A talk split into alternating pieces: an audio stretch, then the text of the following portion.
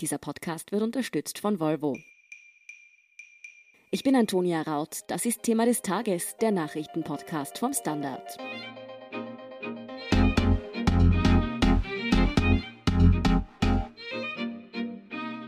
Das Homeoffice hat sich im Frühling zu Beginn der Corona-Pandemie für viele noch durchaus reizvoll angefühlt. Die Heimarbeit hat aber auch schnell wieder etwas von ihrem Zauber verloren. Warum das Homeoffice nicht nur eine Chance ist, sondern auch Probleme birgt und wie es unser Leben in der Zukunft noch verändern könnte, erklärt Karin Bauer vom Standard. Karin, du warst und bist ja selbst auch im Homeoffice, zumindest noch immer teilweise. Jetzt einmal deine persönliche Meinung. Gehst du lieber ins Büro oder arbeitest du eigentlich gern von zu Hause aus? Hm, also ich bin so ein Mischwesen, wie die meisten Arbeitenden, wie die Umfragen sagen. Was sich die meisten Leute wünschen, die eigentlich Bürojobs haben, ist, dass sie frei wählen können zwischen Homeoffice und Büro. Also 3-2 oder 2-3, bisschen zu Hause, ein bisschen Büro. Und mir geht's auch so. Also nur zu Hause, das ist nicht das Wahre für mich. Ich habe sehr gern Menschen um mich und ich arbeite gern mit Menschen zusammen. In echt nämlich. Aber so hin und wieder finden es viele Menschen ja doch angenehm und haben es auch am Anfang von der Homeoffice-Phase dieses Jahr eigentlich recht fein gefunden. Wo liegen denn die Vorteile? Warum haben das einige Leute eigentlich ziemlich gern gemacht? Ja, so wie du sagst, so ist das tatsächlich gewesen, dass die meisten oder fast alle ganz happy waren, endlich frei arbeiten, endlich sich nicht mehr bürofit anziehen müssen, ich weiß nicht, mehr schminken, nicht mehr herrichten, endlich im, im Haushalt ein paar Handgriffe nebenbei machen können. Und es hat sich aber dann gezeigt, dass mit all den Dingen, die noch dazugekommen sind, also ich sage jetzt Stichwort Homeschooling und auch technische Schwierigkeiten am Anfang, dass es doch nicht ganz, ganz so ein äh, Paradies ist. Da ist ein bisschen Ernüchterung eingetreten. Ja, da hast du schon ein paar Probleme angesprochen, aber wie schaut es denn zum Beispiel mit der sozialen Komponente aus? Die fällt ja gerade so in Bezug auf Teams, Arbeitskolleginnen, Kollegen auch weg? War das auch ein Problem, das viele Leute dann schon gestört hat? Ja, das hat sich auch gezeigt, ganz deutlich. Also es haben die Leute es leichter gehabt, die die Organisation gut kennen, die die Firma gut kennen, die am besten schon alle informellen Wege beschritten haben, die also schon lang dabei sind. Ganz schwer haben sich Menschen getan, die in der Organisation neu sind oder sogar in der Berufswelt neu sind, die noch keine Netzwerke haben, die noch keine Abkürzungen gehen können und die auch für jedes kleine Ding, das sie in ihrem Beruf zu erledigen haben, dann virtuell sich erkundigen mussten. Das war ganz besonders anstrengend und hat halt eine schöne Integration eigentlich verunmöglicht. Das heißt, Berufseinsteigerinnen und Einsteiger waren auf jeden Fall im Nachteil. Wer war denn sonst im Nachteil, wenn es um den Start ins Homeoffice gegangen ist oder auch Homeoffice auf Dauer? Na, ich würde sagen, Menschen, die nicht die Segnung einer großen Wohnung genießen können und oder ein Haus mit Garten im Grünen, Menschen, die kleine Kinder haben oder andere Betreuungspflichten, haben sich sicher auch schwerer getan. Also Stichwort von der kleinen Küche aus arbeiten, von der Couch aus arbeiten. Das war besonders belastend, vor allem wenn mehrere Menschen in der Wohnung von dort aus arbeiten. Naja, und dann ist auch eine, eine Frage der Persönlichkeit natürlich, die da schlagend wird. Es gibt ja Menschen, die sind extrovertiert und benötigen die Kollegen, die sie auch sehen und die sie vielleicht sogar spüren können. Und dann gibt's wieder Introvertiertere, die sind vielleicht eher froh, wenn sie eine Ruhe haben und nicht permanent angesprochen oder angesehen werden. Also das sind auch so Selektionskriterien. Viele Leute haben ja am Anfang gesagt, so ein Riesenvorteil am Homeoffice ist, ich kann mir meine Arbeit frei einteilen. Ist das dann eigentlich ein Vorteil oder wird das schnell zum Nachteil, dass man zwar arbeiten kann, wann man will, aber eben irgendwie auch immer arbeiten könnte? Mm, genau, das ist beides. Also wer ganz diszipliniert ist und wirklich abdrehen kann und also wirklich seinen Zeitplan einhält, die Pausen einhält und die Arbeitszeit einhält, äh, da wird die Entgrenzung nicht so dramatisch sein. Aber es hat sich auch gezeigt, dass die sogenannte Präsenzkultur, die also sagt, es leistet nur jemand etwas, der auch anwesend ist im Büro, durch eine Erreichbarkeitskultur mhm. ersetzt wurde. Das heißt, äh, ganz viele Leute haben dauernd abgehoben, waren dauernd erreichbar, um auch zu signalisieren. Da kam auch der Job, die Angst vor dem Jobverlust dann ins Spiel, um zu signalisieren, ich arbeite, ich bin erreichbar, ich bin ganz arbeitsfähig arbeitsfähig, arbeitswillig. Also großes Problem, diese Entgrenzung für sehr, sehr, sehr viele Leute und diese, ich würde mal sagen, Totalvermischung von Privat und Beruf. Hat es da dann vielleicht auch nochmal einen zusätzlichen Extremfaktor, nämlich einfach die Wirtschaftskrise gegeben, dass also die Menschen da eh schon Angst gehabt haben, ihren Job verlieren zu können oder zumindest eine prekäre Lebenssituation irgendwie allgegenwärtig war und da dann so eine Dauererreichbarkeit natürlich irgendwie ja nahe liegt. Ganz bestimmt dann ist das ein Teil der Motivenlage, Angst um den Job. Daher möchte ich beweisen, ich mache meinen Job gut, ich bin ganz committed zu meinem Unternehmen. Mhm. Jetzt haben wir immer über die Arbeitnehmer gesprochen, wie das Homeoffice für die ist. Wie ist es denn für die Unternehmen? Finden die das eigentlich praktisch, dass ihre Angestellten da jetzt irgendwie alle von daheim aus arbeiten können? Oder hat das auch für Unternehmen Nachteile?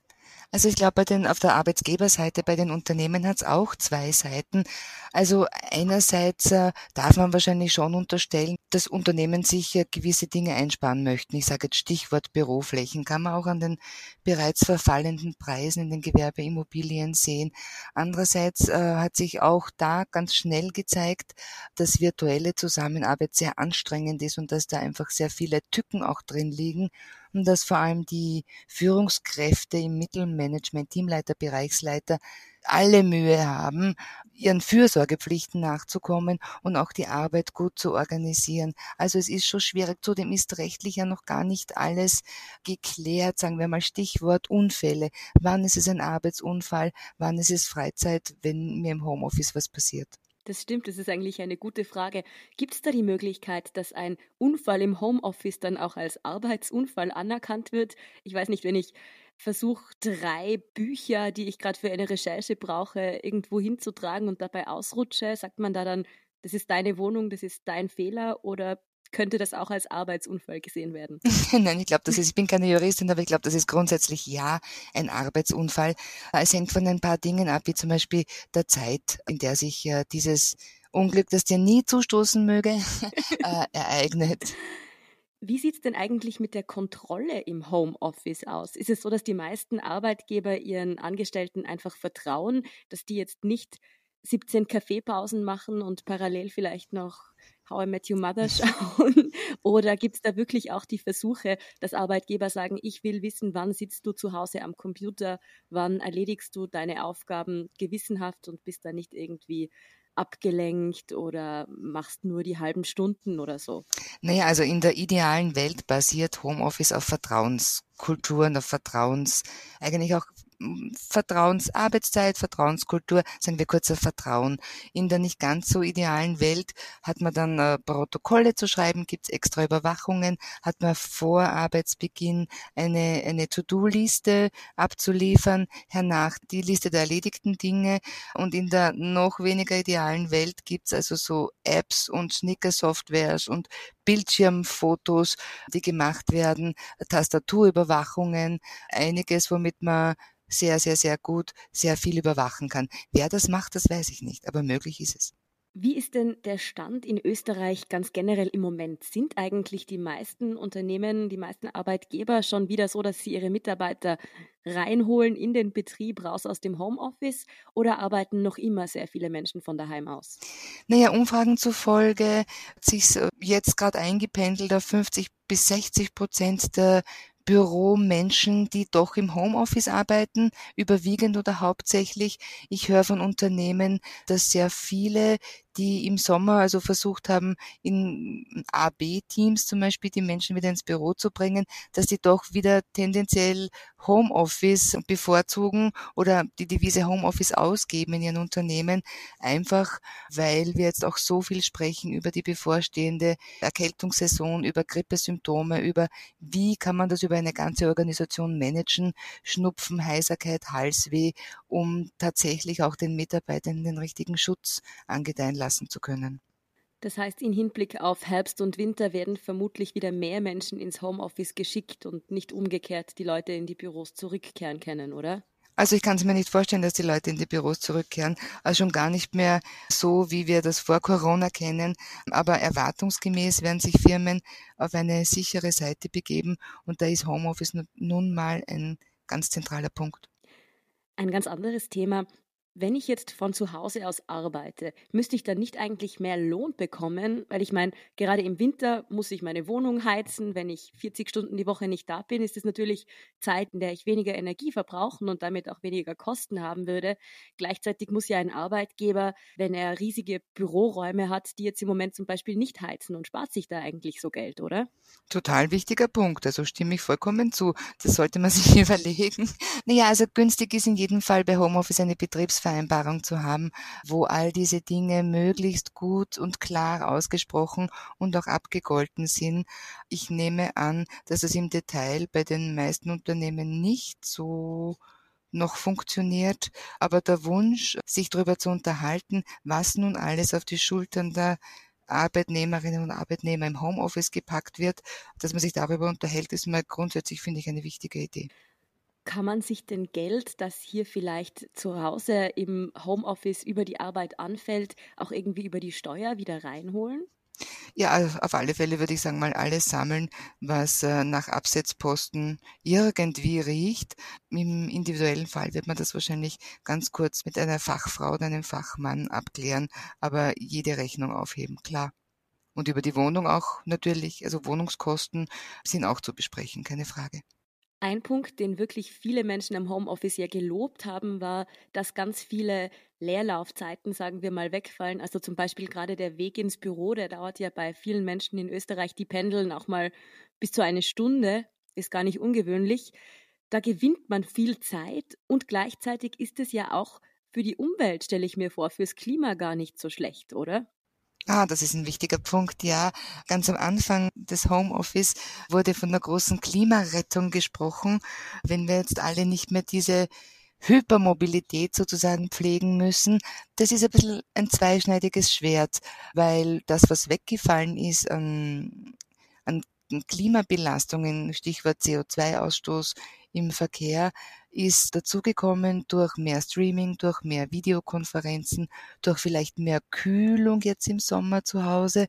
Also da fehlen noch Gesamtbilanzen, aber es gibt schon Untersuchungen, die doch andeuten, es könnte sogar auch gegenteilig sein, je nachdem, aus welchen Energieträgern die Energie gewonnen wurde, mit der ich arbeite. Also ich sage jetzt Stichwort Videotelefoniere den halben Tag, weil ich es einfach tun muss. Karin, noch ein Blick in die Zukunft. Wie schätzt du das ein? Wird das Homeoffice auch ohne Corona immer mehr zu unserem Arbeitsalltag dazugehören? Gerade in den USA haben ja zum Beispiel Twitter und Facebook bereits angekündigt, dass ihre Mitarbeiter sich in Zukunft weiterhin auch ohne Corona selbst entscheiden können werden, ob sie von zu Hause aus arbeiten wollen. Also ich kann mir nicht vorstellen, dass es jemals wieder weggeht. Die amerikanischen Medien titeln das sehr dogmatisch im Moment. God is dead, the office is dead. also ich glaube, dass das bei uns nicht, nicht so ein reines Wasser sein wird. Aber eine Organisation, die Bürotätigkeit hat, ohne Homeoffice, ist für mich nicht mehr vorstellbar. Twitter und Facebook haben ja eben in den USA aber auch schon gesagt, dass sie dann unter Umständen Menschen mehr oder weniger Geld bezahlen würden, je nachdem, wo die leben, weil ja zum Beispiel New York City deutlich teurer ist natürlich als eine Kleinstadt irgendwo im mittleren Westen und dass sie da quasi die Gehälter anpassen würden. Wäre das bei uns auch irgendwie denkbar, dass man da weniger oder mehr Geld bekommt für denselben Job? Nee, also bei uns kann Bezahlung eines Unternehmens nicht nach Kaufkraft in der Region funktionieren. Das ist eigentlich ein recht einfacher Grund, weil wir eine sehr, sehr hohe Durchdringung mit kollektivvertraglichen Vereinbarungen haben, also an die 98 Prozent in Österreich. Das wäre jetzt gar nicht erlaubt, das zu machen. Denkst du trotzdem, dass mit einer weiteren Verbreitung des Homeoffice gerade auf die Arbeitnehmervertreter da noch einiges zukommen wird an Herausforderungen? Definitiv. Also eigentlich ist jetzt, schlägt die Stunde der Sozialpartner, die Stunde der Betriebsräte, die Stunde der Belegschaftsvertreterinnen und Vertreter. Ja, also die müssen jetzt ordentliche Diskussionen führen. Mhm. Da kommt also noch einiges auf uns zu. Oh ja. Vielen Dank für deine Einschätzung, Karin Bauer. Ich danke dir. Wir sind gleich zurück.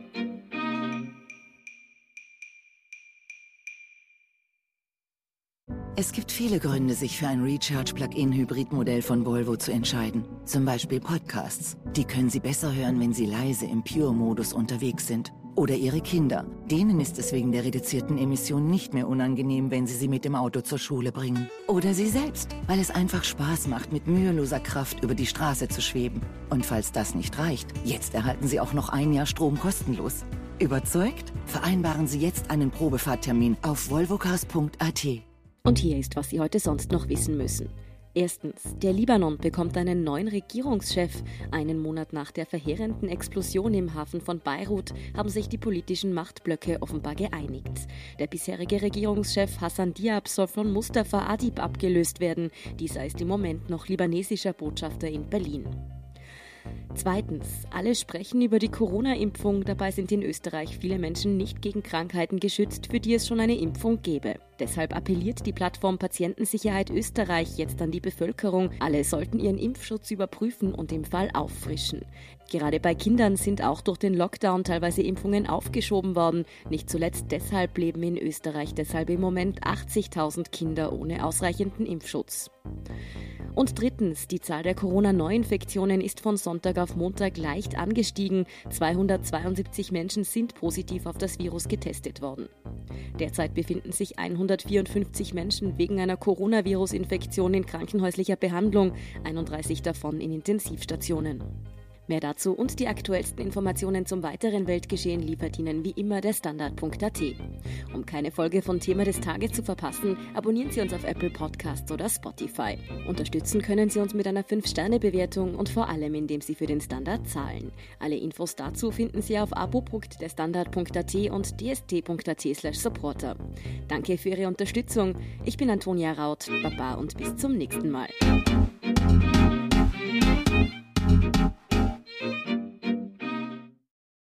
Es gibt viele Gründe, sich für ein Recharge-Plug-in-Hybrid-Modell von Volvo zu entscheiden. Zum Beispiel Podcasts. Die können Sie besser hören, wenn Sie leise im Pure-Modus unterwegs sind. Oder Ihre Kinder. Denen ist es wegen der reduzierten Emission nicht mehr unangenehm, wenn Sie sie mit dem Auto zur Schule bringen. Oder Sie selbst, weil es einfach Spaß macht, mit müheloser Kraft über die Straße zu schweben. Und falls das nicht reicht, jetzt erhalten Sie auch noch ein Jahr Strom kostenlos.